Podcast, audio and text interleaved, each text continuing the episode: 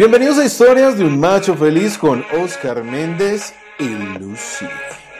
Entrevistas, historias, reportajes, herramientas y claves para hombres que entrenan sus emociones y se ponen los pantalones para ser machos de verdad.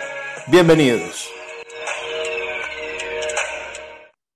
Bienvenidos a Historias de un Macho Feliz. Hoy miércoles de podcast con un invitado de lujo. Recuerdan hace ocho días que hablamos de adicciones con el gran experto Omar Monroy, psicólogo, especialista en farmacodependencia, con más de 13 años de experiencia, especialista en adolescencia, en adolescentes, familia, pareja, pero lo más importante, nos ha aclarado muchas dudas sobre el consumo y la adicción pero nos quedó faltando. Y por eso lo invitamos nuevamente a este programa para que aclaráramos muchas cosas. Y está aquí con nosotros Omar Monroy. Pero antes voy a saludar a la voz dulce de este programa, encantadora Lucy. Hola Lucy. Hola, hola, hola a todos nuestros machos. Gracias por estar aquí, gracias por siempre sintonizarnos. Y sí, pues de verdad, yo, yo se los decía al finalizar hace ocho días, es que nos quedó como el pedacito, espere, ¿y, y qué sigue? ¿Y qué pasa? O sea, ¿y, ¿y dónde continúa la historia? Y creo que así pues quedaron todos nuestros machos al escuchar el programa, pero venga, y él se va a ir y no nos va a contar más y no nos va a decir más, porque además pues es un invitado muy especial y me encantó la forma, como diría yo, tan plastilina para explicar. Esa forma como de, vea, es que es esto, es esto, es esto, digamos que de un lenguaje muy cercano para que todos nuestros machos pues puedan entenderlo y pues también todas las mujeres porque realmente pues nosotros eh, este programa ha sido como pensado en esa construcción de masculinidades muy sanas, pero también tenemos una audiencia muy alta de las mujeres que hacen el acompañamiento a los hombres y hacer eso. Entonces, pues Súper bienvenido Omar de nuevo y bueno, esperamos que esté mucho tiempo por nuestra casa porque esta ya es tu casa.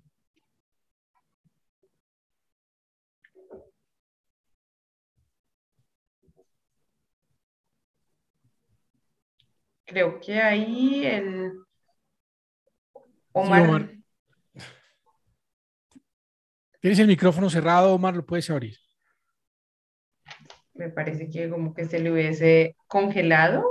Sí, claro, no, claro, ¿y sabes por qué se congeló? Yo te voy a decir por qué, porque yo le iba a preguntar algo que nos dejó, no, nos dejó muchas cosas pendientes la vez pasada, muchas, y entre ellas esa del factor de los hombres, porque yo le dije, yo considero y creo que los hombres son los mayores consumidores y tienen un riesgo de adicción siempre bastante alto.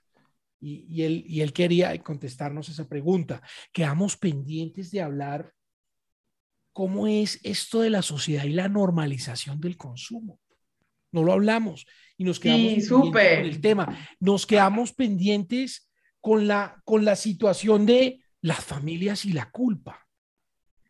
Sí, nos quedamos, pendientes con muchas cosas. Claro, con el acompañamiento, cómo acompañar esos temas. Pero aquí lo tenemos. Bienvenido, Omar.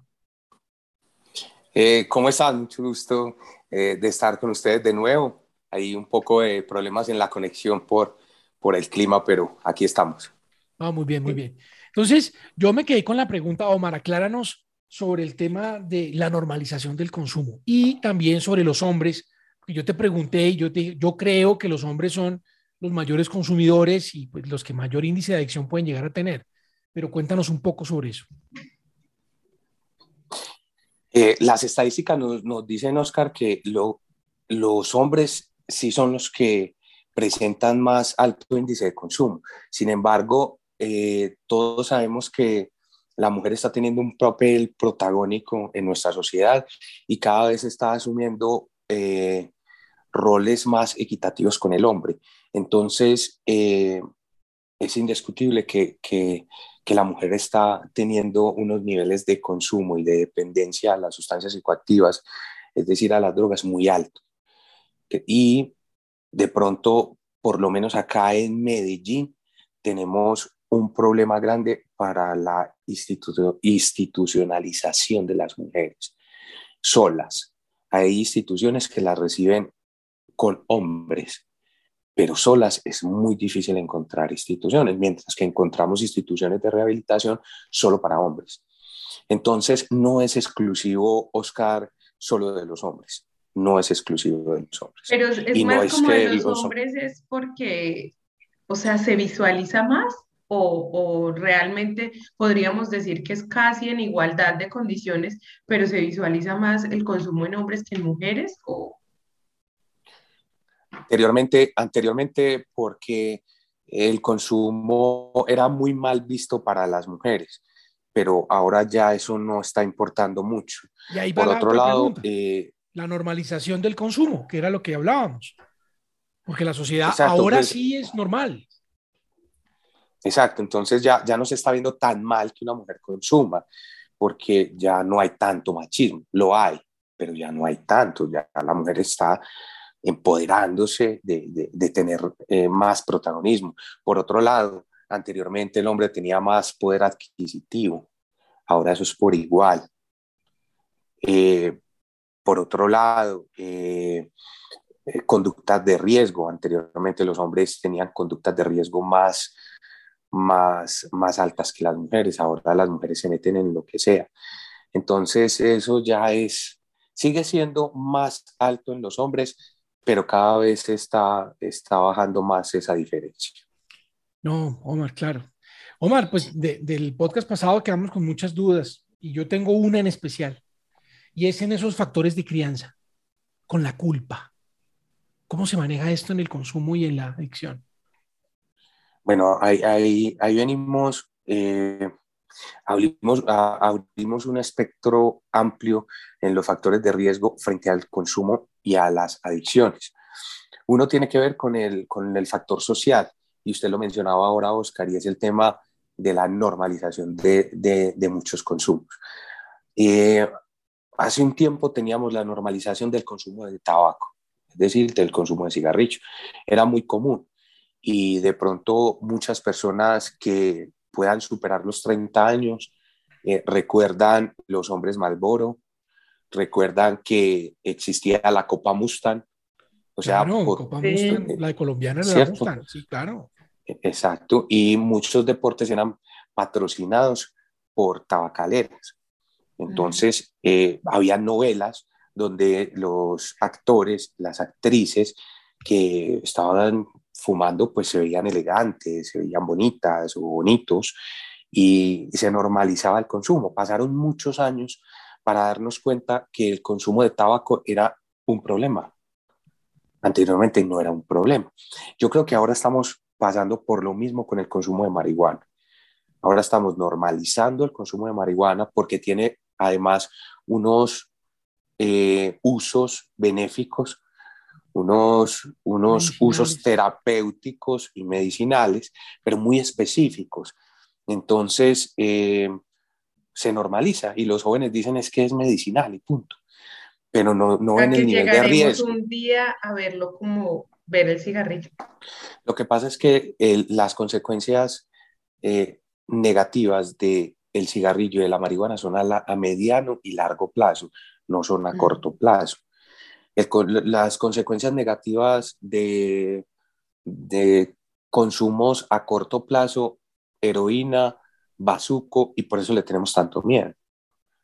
Incluso del alcohol, porque es que usted se emborracha y puede de pronto accidentarse, puede tener una riña callejera. No, pero, pero, hay, pero hay, más, hay más, digamos que esas son las que normalmente se conocen, pero hay otras que ahora se usan mucho y bueno, también tiene un factor de riesgo también alto, o que tú nos expliques ese factor de riesgo.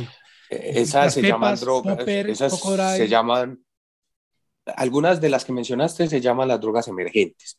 Okay. Están emergiendo actualmente y las más comunes, tú mencionaste algunas que han sonado mucho en, en, noticias, pero en este momento tenemos el TUSI, que en español es el 2CB, C de casa, B de burro, y más conocida como el tusi o la cocaína rosada, que es una mezcla de, de, muchas, es una mezcla de muchas sustancias y, y genera pues mm, múltiples consecuencias negativas en las personas a corto plazo, pero también genera eh, un disfrute, un goce eh, para la rumba, para, y unos niveles de adicción muy altos. Pero para no detenernos en, las drogas emergentes y quedarnos en los factores de riesgo, podemos decir que la sociedad está normalizando. ¿Por qué? Porque es una sociedad en este momento que está marcada por el placer, que está buscando sentir. Porque yo creo que por la tecnología, y ahí vamos a meter una palabra que tenemos que ampliar, eh, cada vez estamos siendo menos sociales. Y yo creo que cuando el hombre, el ser humano, deja, deja su parte social, empieza a sufrir. Y cuando empieza a sufrir, empieza a buscar fuentes de placer de, eh, de manera desenfrenada. Y vuelvo y te digo, lo decía eh, la vez pasada, las drogas producen placer punto. Y los producen rápido, a bajo costo, eh, de fácil acceso. En este momento, mm, tú no tienes que meterte a una olla para conseguir, eh, cuando digo olla, es en un lugar donde expenden drogas y es un, es un lugar comúnmente peligroso. No, usted ya lo puede pedir a domicilio. Usted ya puede testear y listo, y te llega a la esquina de tu casa o a tu casa.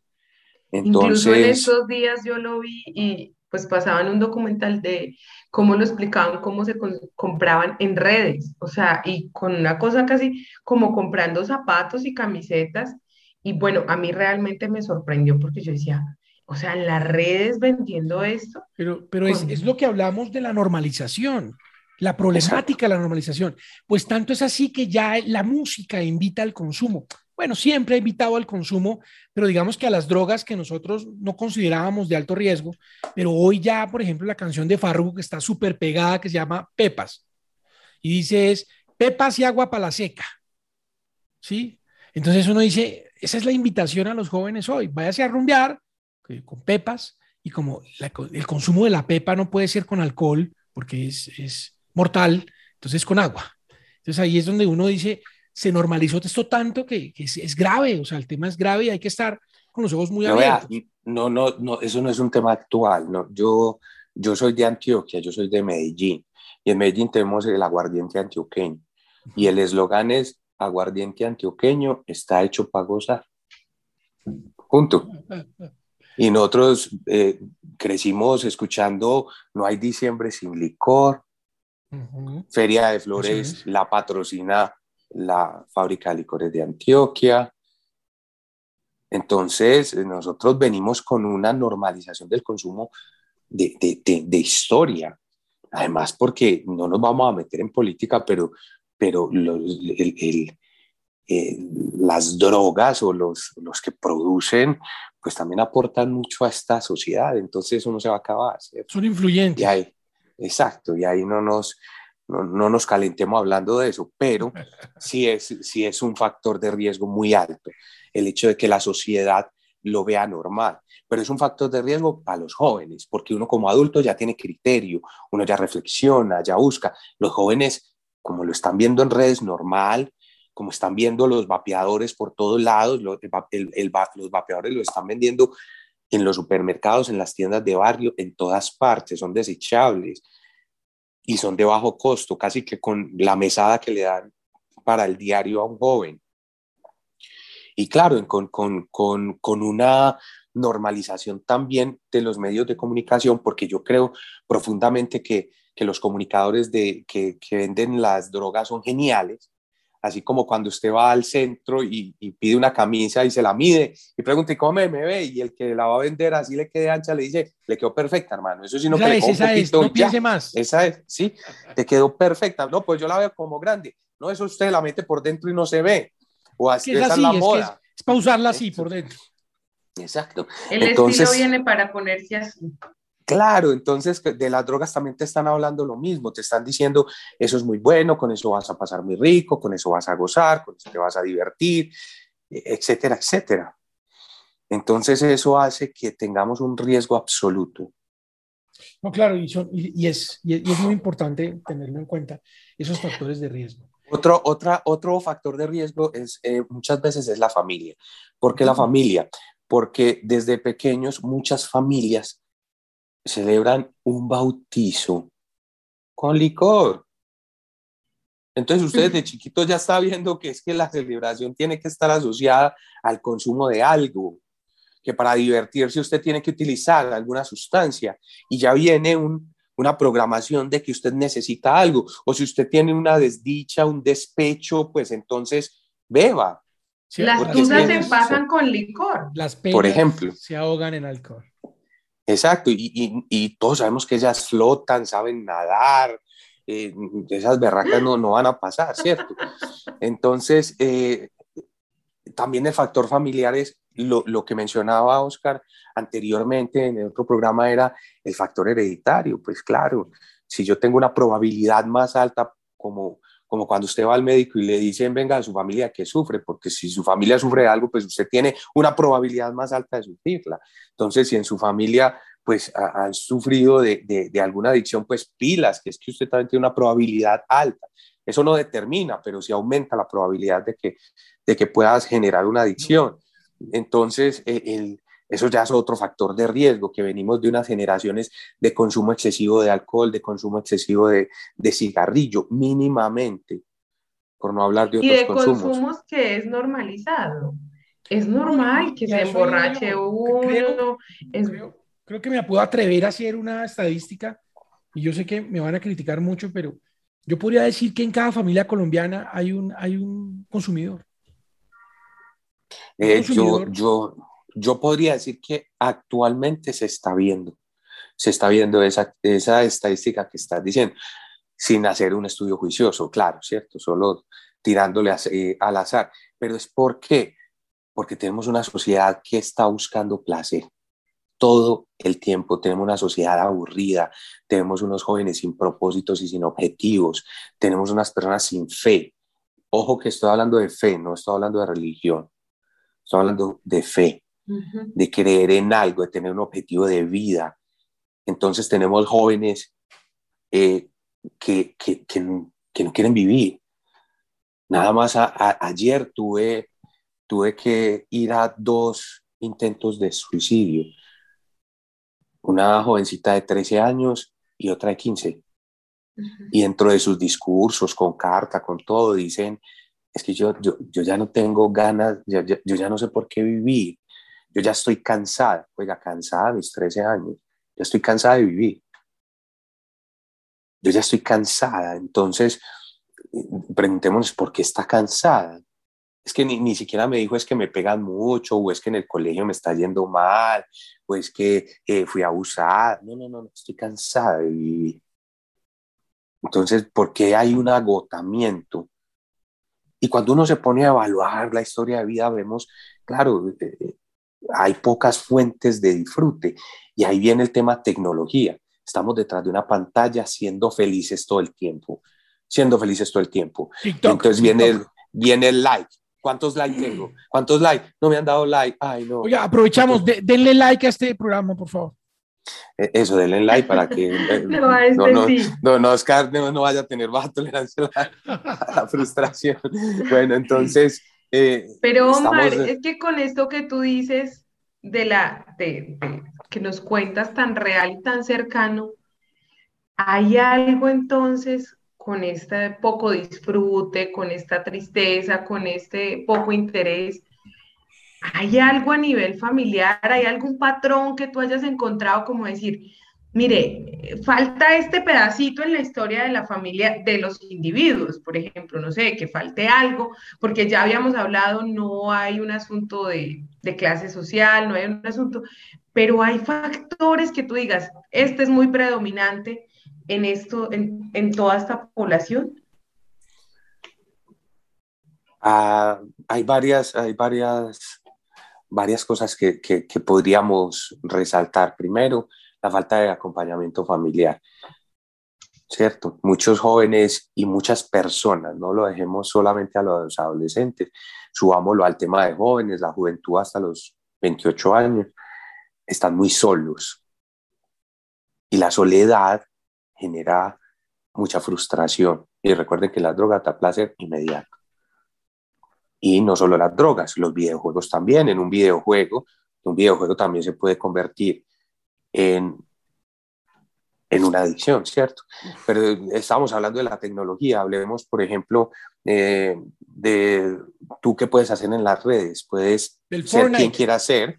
Hablemos del bueno, Fortnite, hablemos del Call of Duty. Vean, no, vean, no solamente hablemos de los videojuegos, hablemos incluso de las redes sociales, del Instagram, del Facebook, Twitter y cualquier red social, usted puede ser quien quiera, usted puede hacer el perfil que usted quiera, puede incluso tener la foto que usted quiera porque usted la puede inventar, puede hacer los filtros que quiera, alargarse la cara, pulírsela, subirle la sombra. Las aplicaciones quitan los kilos de más. Pintan las canas. Exacto. Pintan las eh, canas. Ok, ya vamos viendo quién utiliza los filtros. Y, y, bueno, tú puedes ser quien quiera. Entonces, cuando te encuentras en, en la sociedad, en la sociedad tienes que ser tú. Y esa carencia de habilidades para ser tú frustra. Y ahí es donde te devuelves. Te devuelves a la tecnología, te devuelves a los juegos. Cuando mencionabas Fortnite, uno de los juegos más adictivos, está diseñado, está comprobado que genera adicción en los, en los jóvenes. Y yo lo he visto con muchos pacientes míos que les quitan el juego y tengo un joven que, que para, para alimentar su avatar, porque eso pagan para tener mejores, mejores estadísticas, mejores skin, mejores ropa, no sé qué. E, exacto, eh, pues le roba a su familia y, y, va y recarga para, para simplemente para en el, en el juego ser más, ser el más. Entonces, en un mundo irreal, el, el mundo real pesa. Entonces, por eso es que eh, están aumentando la depresión, la ansiedad, ideaciones suicidia, suicidas, los intentos de suicidio. Todas esas son las patologías asociadas a este, a este tema de las adicciones. Y, y sigamos con otra, Oscar y Ángela, y es el tema de que en las familias hay mucha culpa, mucha culpa porque están trabajando todo el día, porque están ausentes, mucha culpa porque no participan en la crianza, mucha culpa porque, porque de pronto no, no, no están haciendo lo que deben hacer o porque se fueron a los excesos. Y, es, y ahí metámonos con el tema de, de, de los papás, de los hombres. Vea, si algo he visto yo, no he hecho un estudio, solo es algo eh, de una conclusión personal. Eh, y si alguien de los oyentes eh, tiene un estudio, qué rico que nos lo pase y que lo, lo comparta, porque esto es compartir el conocimiento y hacer, y, hacer entre todos ciencia. y es que la mayoría de, de, de las personas que caen en una adicción tienen un problema con el padre, con el papá, hombre, con la figura paterna. Y cuando uno se va a investigar un poco en el tema de la psicología, el papá simboliza la norma y la autoridad. Y cuando el papá está ausente en la niñez en la adolescencia, no se incorpora en el ser humano la norma y la autoridad. Y cuando no se incorpora en ti la norma y la autoridad, pues tú te vas por fuera de las normas. Y por fuera de las normas te encuentras con las drogas, te, te encuentras con la falta de límites, te encuentras con los excesos. Y la norma nos dice que la cosa no es fácil. Ya habíamos hablado anteriormente que es muy fácil. Y la norma lo que hace es que lo que nos pone la norma es que no nos deja las cosas tan fácil, porque hay que hacer un esfuerzo, porque nos cuesta. Entonces, si no está sumado a esto, que es fácil, pues obviamente es muy, muy fuerte. Exacto, entonces es súper importante súper importante eh, el Pero, tema es que tocas la presencia masculina. Tocas un punto vital para este programa y es, ¿y cómo nosotros como padres acompañamos esto? Estando, estando amorosamente. ¿Cómo aprendemos a estar? Porque es que como padres nadie nos enseña a lidiar con una situación como esta. Primero con la ausencia de nuestros hijos por las ocupaciones del día a día y segundo en acompañar una situación de consumo y adicción. Y ya sabemos y hablamos que no estamos hablando ni solo de la marihuana, ni del alcohol, ni el cigarrillo, también la tecnología, también los videojuegos, también el TikTok, también el Instagram, también el Facebook, también la televisión, porque la televisión nos vende felicidad, los programas de la voz Kids, los programas que hacen que te vuelve feliz y te vuelve adicto a esa felicidad. Pero ¿cómo, Aquí, ¿cómo acompañamos? Hablemos de, de la figura masculina de dos vertientes. qué hacer cuando ya hay una adicción y cómo prevenirla. Perfecto, perfecto. ¿Cierto? Entonces, cuando, cuando ya está la adicción, nosotros los hombres estamos eh, con nuestros hijos más eh, un acompañamiento basado en resultados, muy diferente a las mamás. Las mamás aman incondicionadamente. Nosotros normalmente amamos basados en resultados, en si es bien conmigo, en si me rinden, si cumple la norma, en, en basados en resultados. Las mamás aman porque si vea, puede ser el que sea, hermano. Puede ser la liendra más liendra, la valija más valija, el que sea, pero pues pucha, es mi hijo y lo acompaño en lo que sea. Y por eso yo en consulta, en consulta llegan principalmente las mamás a, a, pedir eh, o ayudar o acompañar en el tratamiento de las adicciones. Entonces, lo, por eso yo te decía, ¿qué hacer un padre? Por lo menos esté, hermano, esté, esté y escuche que hay profesionales que te van a enseñar cómo estar, porque aquí nos tenemos que ir al caso a caso. Podemos dar algunas generalidades, pero primero estar, estar de manera amorosa, porque es que esto es una enfermedad. Entonces, primero venga a hacer que le vamos a enseñar qué es esta enfermedad y cómo es su papel acá para participar. Pero tenemos que evaluar cuál es, cuál es su participación, porque es que ninguno de los padres es culpable de una adicción, pero sí hace parte del problema. Claro. Porque es que, claro, ahí decíamos, los padres vienen con culpa, ay, es que yo soy el culpable de la adicción, o la mamá viene culpando al papá, usted es el culpable porque es que usted es muy tirano, o usted fue muy mal ejemplo, o usted nunca dio la cota alimenticia, o usted también, no, no, usted no es culpable, hizo parte del problema. Y la mamá no es culpable, hizo parte del problema, porque ya decíamos, hay hijos de consumidores que no son consumidores, hay hijos, hay personas que viven en los barrios más peligrosos y no son consumidores, entonces, pues no es determinante, pero sí hace parte del problema. Entonces, venga y evaluemos cómo puede participar acá. Si hace parte del problema, venga y haga parte de la solución. Ah, exactamente. Ahí lo dijiste muy bien, Ángela. Entonces, es poner a que los, eh, el rol masculino participe como límite, como ayudante y determinante en la puesta de los límites el tratamiento de las adicciones se, eh, se resume para mí en dos cosas muy importantes, normas claras y mucho amor, pero normas claras. O sea, una norma no se puede, no se puede negociar. Yo comparo el tratamiento de las adicciones a veces eh, de manera pues, muy superficial, pero con, con, con, poner unos braques en los dientes. Si usted quiere organizar los braques de los dientes, pues usted pone unos alambres y tensiona, pero usted no puede tensionar, usted tiene que estar ahí pendiente y eso genera un poco de molestia y tiene que ser consistente, consistente. Y cuando usted quita los braques que pone, un retenedor. Un retenedor. Entonces, después de un tratamiento para las adicciones, hay que tener unas normas que sean consistentes. Entonces, hay que entrenar a los padres para que posterior al tratamiento de una adicción, ellos generen unos cambios a nivel del sistema familiar. Y actúen como un retenedor. Ahí el papel protagónico de los papás, normas, límites, claro, porque la mamá es mucho amor. Y la mamá cuando se pone a, a poner límites sola es muy buena, pero el papá también es muy bueno y los dos lo hacen mejor. No, claro, la pareja es No, y, ahí no importa que no vivan juntos. No, claro.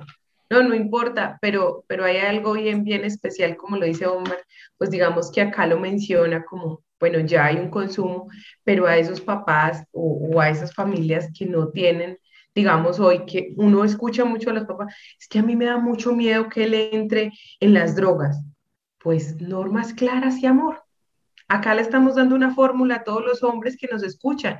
Le estamos diciendo antes y después. Si ya pasa, si hay un riesgo, si pasa, pues mucho amor y normas muy claras. Y Omar lo dice claramente, las mamás pueden poner freno, pero obviamente eh, es que la fuente de la autoridad es el padre y esto no es una cosa que nos lo inventamos, sino que esto viene de la historia, la autoridad la recibimos del padre y la emocionalidad de la madre. Obviamente si la mamá nos da una norma, pues la cumplirá, pero si él la da al padre de manera amorosa, comprometida, pues la hará diferente, actuará diferente. Y lo que dice Omar es perfecto, o sea, no solamente si están unidos, o sea, si hay un padre separado, pues actúen y ejerzan como papás, ejerzan como papás y no papás como de fines de semana. Es súper importante que, que, mencionemos en aras del feminismo que, que, estamos hablando de la figura eh, masculina, ¿cierto? Si no la hay, hay otras alternativas pero si existe y si la podemos traer, pues es muy útil, listo. Y en prevención, yo quisiera preguntarte algo, y es, ¿tú crees que el factor de desconocimiento de los adolescentes da un factor alto para el consumo? O sea, el no saber qué es y probarlo da un factor, un riesgo muy alto. Oscar, ¿quién no sabe que la droga es mala? Yo, yo, yo quiero, yo siempre les pregunto a los jóvenes, ¿quién no sabe que la droga es mala? No, pues yo no sabía. A mí me dijeron, ah, eso es rico, hágale, tome. Y dice, bueno, la presión social, el recibir. Bueno, eh, cuando, cuando te dijeron eso, eh, ¿existía Google? Ah, no, es que yo, yo, Google. O sea, todo el mundo sabe que las drogas son malas. O sea, ahora el acceso a la, a, la información es muy fácil y al conocimiento. Tenemos el conocimiento en el bolsillo. Sabemos que, que estamos bombardeados todo el tiempo de, de, de, de mucha información y, y las, los jóvenes saben que, que hay un riesgo alto de consumir. Lo que pasa es que, les voy a poner un ejemplo gráfico. Si yo les digo que estoy triste y hago esto, ustedes me creen. Si yo estoy sonriendo en mi cara y les digo que estoy triste, ¿ustedes me creen? No. No, ¿cierto? Porque ustedes me están viendo sonreír. Entonces los jóvenes están viendo que hay personas que consumen y no les pasa nada. Entonces su discurso no sirve. Si usted le dice que el consumo es malo, pero yo estoy viendo que otras personas que consumen no les pasa nada, pues entonces yo me arriesgo hacer de esa estrategia. Anteriormente, a principios de siglo, se hacía prevención llevando personas exadictas, o sea, personas que habían eh, superado el consumo, a que hablaran en los colegios y que dijeran que es que ya, vea, el consumo es muy malo, yo estuve en la calle, casi no salgo, y, entonces por favor no, no, no consuman. ¿Y cuál era el mensaje interno para los jóvenes? Pues si yo que estaba tan mal salí, pues hágale usted que le está haciendo suavecito, ¿cierto? Entonces no, no, no, se está, no estaba haciendo eficaz esa prevención. Y, y, y, por eso yo enfoco el tema de la prevención, es decirle a los jóvenes, hermanos, no entren en su cerebro para que sea facilista en un mundo que es difícil, en un mundo que para superar usted una universidad son cinco años o mínimamente dos años de una técnica. Entonces se tiene que exigir que usted, eh, como todos tenemos acceso a la información, usted entra a competir en un mundo laboral porque todo el mundo se puede cualificar y calificar muy fácil, porque el SENA es gratuito, porque hay institutos técnicos y tecnológicos, porque hay información en, en, la internet y cursos gratuitos. Entonces, estamos en un mundo tan competitivo que no entra en su cerebro tan, tan mal, no le dé placer tan, tan, tan, tan, tan fácilmente que su cerebro se vuelva eh, inoperante en, este, en, esta sociedad.